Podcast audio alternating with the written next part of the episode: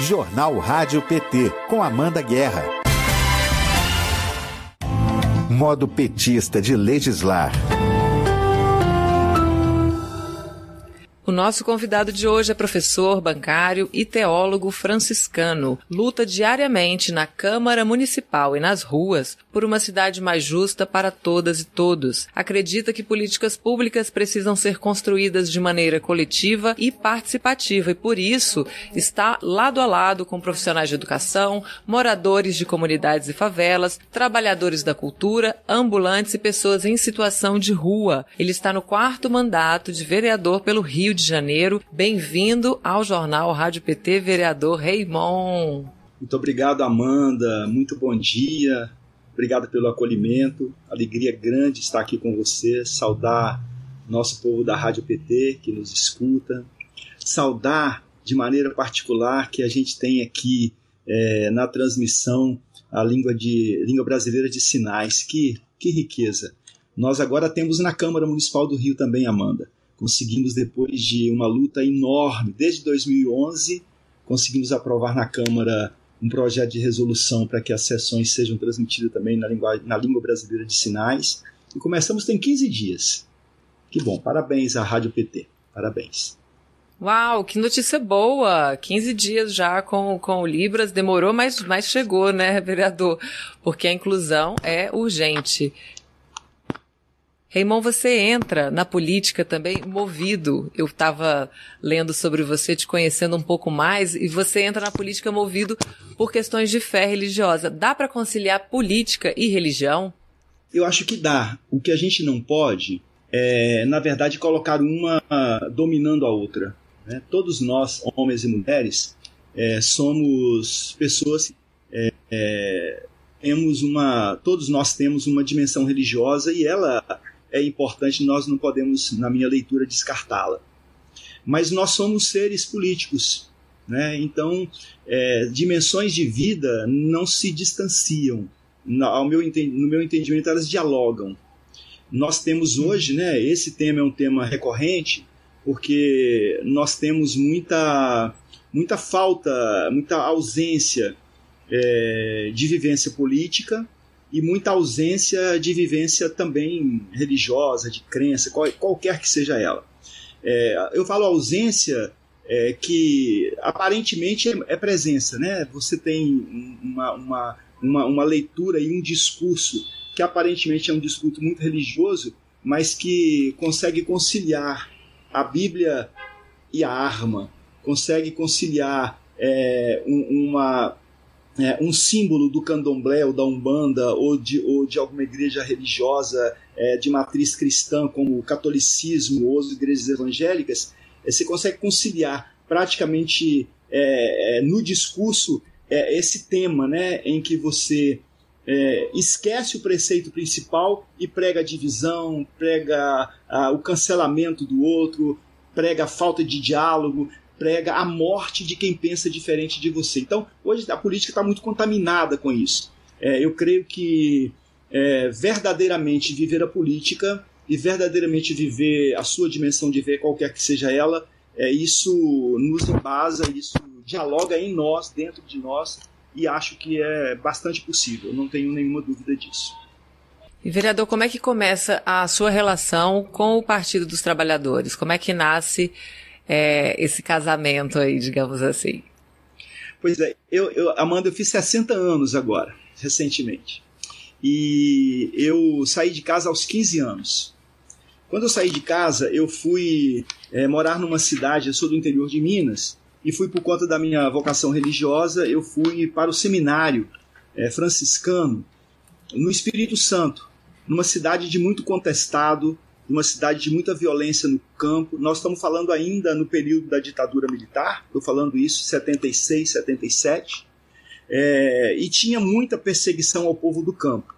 E naquela época, nós tínhamos já 77, 78, 79, muito forte as comunidades eclesiais de base naquela época, e a minha formação se deu ali, nas comunidades eclesiais de base, no entendimento da teologia da libertação, o que John Sobrino, o que Leonardo Boff, o que os teólogos é, latino-americanos discutiam é, nos processos ditatoriais latino-americanos e, e, na luta da resistência. E quando surge o movimento pré-PT, ou pró-PT, né, 79, é, eu me apaixonei de cara. Eu tinha, é, era, era, de certa forma, liderado por uma, por uma religiosa, uma freira, que era uma alma petista, sabe? Irmã Odete. Né? Já era idosa naquela época, mas uma mulher das comunidades eclesiais de base que lutava com os agricultores, com o povo do campo, era uma coisa muito linda. E eu então me entusiasmei pelo PT lá em 79, ainda antes do PT existir naquelas, naquela, naquela, naquele clamor do povo é, que não aguentava mais a ditadura militar com tanto sumiço, tanta truculência, tanta tortura, tanta morte, tanto exílio. E o PT nasce um pouco disso, né? Nasce um pouco dessa história, desta, dessa rebelião popular ou, desta, ou desse clamor popular. Só que eu não me filiei, porque como eu era seminarista e a minha ordem religiosa não permitia que eu assim fizesse, eu não fiz e, portanto, eu só me filiei ao Partido dos Trabalhadores em 2002, quando eu deixei a vida religiosa. De 77 até 2002, é, eu fiquei, é, eu, eu, eu, tive né, na vida religiosa, no convento franciscano, fui padre. É, aí em 2002 eu deixei o exercício do, do sacerdócio e fui para o magistério. E foi no mês de outubro de 2002, é, setembro de 2002, nós estávamos às vésperas da eleição do presidente Lula. Então eu, é, quando nós ganhamos a eleição pela primeira vez, então já saí da, já saí um pouco da minha militância religiosa ali mais mais mais, mais estrito senso para ser fiscal de uhum. num colégio no bairro onde eu era paro. Então logo depois me filiei e assim é o meu meu eterno namoro com esse partido que é, é o maior partido de esquerda da América Latina, é o partido no qual nós nós é, construímos os nossos sonhos, com as dificuldades, né, com os arrancas normais, com as lutas, é, mas com essa compreensão clara, né, distinta, perceptível a olhos nus de que é, aquele primeiro namoro, aquele primeiro olhar, aquele primeiro aperto de mão, aquele primeiro beijo, aquele primeiro contato é ele que vale. Né? O PT nasce para ajudar uhum. no processo de transformação da sociedade. Então esse amor não há nada que o apague, né? É um fogo que não tem água que queima. Então é isso. Ninguém pode segurar esse sonho, né?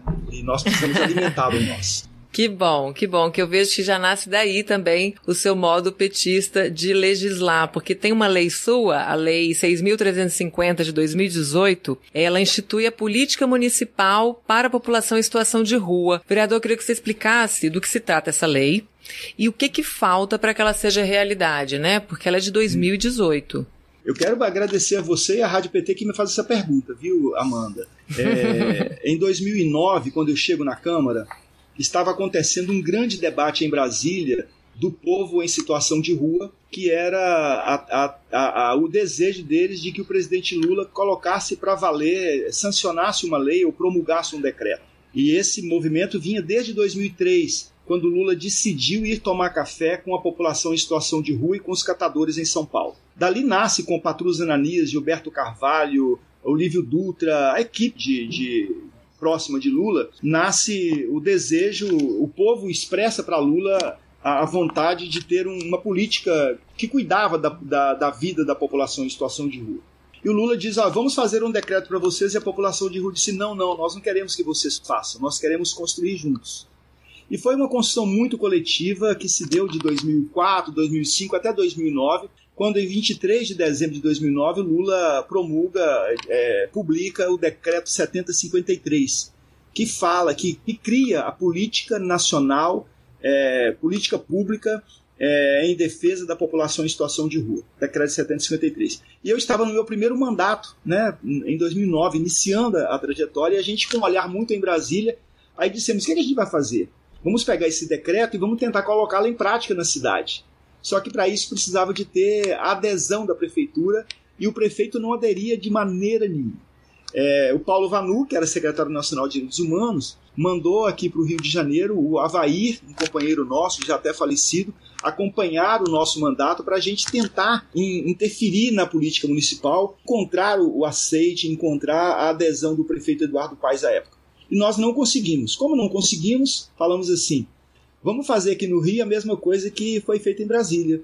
É, lá o povo participou e construiu juntos um decreto. Vamos aqui fazer a mesma coisa. e construímos uma lei.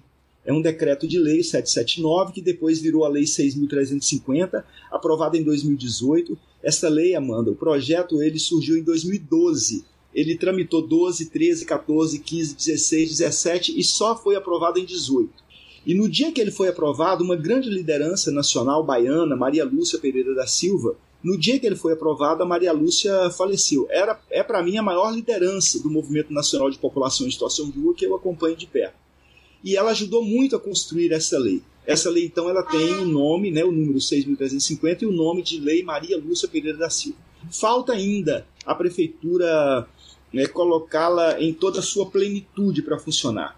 Mas o fato de ela existir, eu digo que ela é um, um espinho na carne da prefeitura, porque quando há alguma violação, a gente uhum. levanta e diz: tem uma lei, é preciso cumprir. Se Sim. essa lei fosse cumprida, se essa e aí a gente vai para cima e aí o prefeito cumpre um pedacinho.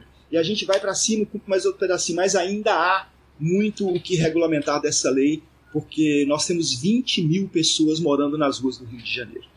É, e uma população que não para de crescer, ainda mais nessa situação que a gente está no, no, país, né?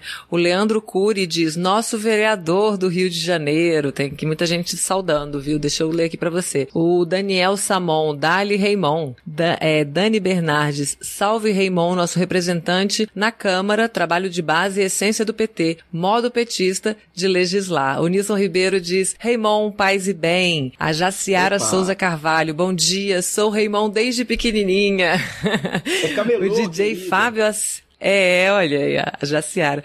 O DJ Fábio ACM, bom dia, Raimon. Orgulho de ver você aqui no Jornal Rádio PT. Saudações cariocas. A Sueliema Franco diz que conversa boa. Ah, aos quatro ventos, o modo petista de legislar. Essa é a participação do nosso público. Muito feliz de ver você aqui, viu? Outra coisa, vereador, as questões ambientais também são muito caras, né? A sua atuação política. Muito. Quais são os maiores desafios é, para defender essa pauta ambiental no Rio de Janeiro? Como é que tá esse trabalho? Pois é, Amanda, nós temos um desafio muito grande, porque a cidade do Rio de Janeiro é uma cidade de uma topografia muito específica, né? Nós estamos espremidos entre o mar e a montanha. A nossa uhum. topografia é uma topografia muito diferenciada. Mas nós temos aqui dentro do nossa, da nossa cidade a maior floresta urbana do mundo, que é a Floresta da Tijuca. Nós temos uma riqueza ambiental, é, seja ela no mar, seja nas florestas, nos rios, nos mangues, uma riqueza muito grande. E nós estamos passando por um problema muito difícil, porque há um, um modelo de cidade que não é o modelo de cidade que nós queremos. Há um modelo de cidade colocado desde muito que é um modelo de cidade para quem vive da cidade, para quem explora a cidade. E aí tem um processo de especulação imobiliária muito grande, e esse ano especificamente, a prefeitura acaba colocando a licença de obra, a licença ambiental, nas mãos não da Secretaria Municipal de Meio Ambiente, mas na Secretaria Municipal de Desenvolvimento Econômico, que é um processo desenvolvimentista é, que, de certa forma, assola, né, viola os direitos ambientais, que, que precisam estar conectados com os direitos sociais, econômicos, políticos, humanos, né, sabemos disso. E eu quero trazer aqui, é, eu quero trazer quatro, quatro pontos que hoje são flagrantes. Né? Nós temos a floresta do Camboatá, que fica na região da zona oeste da cidade. Essa floresta é, tinha a perspectiva de se construir lá um autódromo, e houve uma mobilização belíssima o pessoal, inclusive, levou, levou para as escuderias é, de Fórmula 1 dizendo assim: escuta, vocês vão, vão querer correr num autódromo que para ele existir tem que derrubar, derrubar uma floresta com uma biodiversidade daquela? Conseguimos vencer essa batalha, mas ainda temos que estar vigilantes. O Parque Realengo 100% Verde, ainda bem na Zona Oeste, hoje, daqui a pouquinho às 10h30, teremos uma audiência pública para tratar sobre o Parque Realengo 100% Verde. Importantíssimo na cidade. Temos a questão do Horto, Jardim Botânico, que é uma comunidade que a gente defende a permanência dos que lá moram, porque convivem perfeitamente com, com, com a ambiência natural, com as árvores, com as nascentes, com os rios.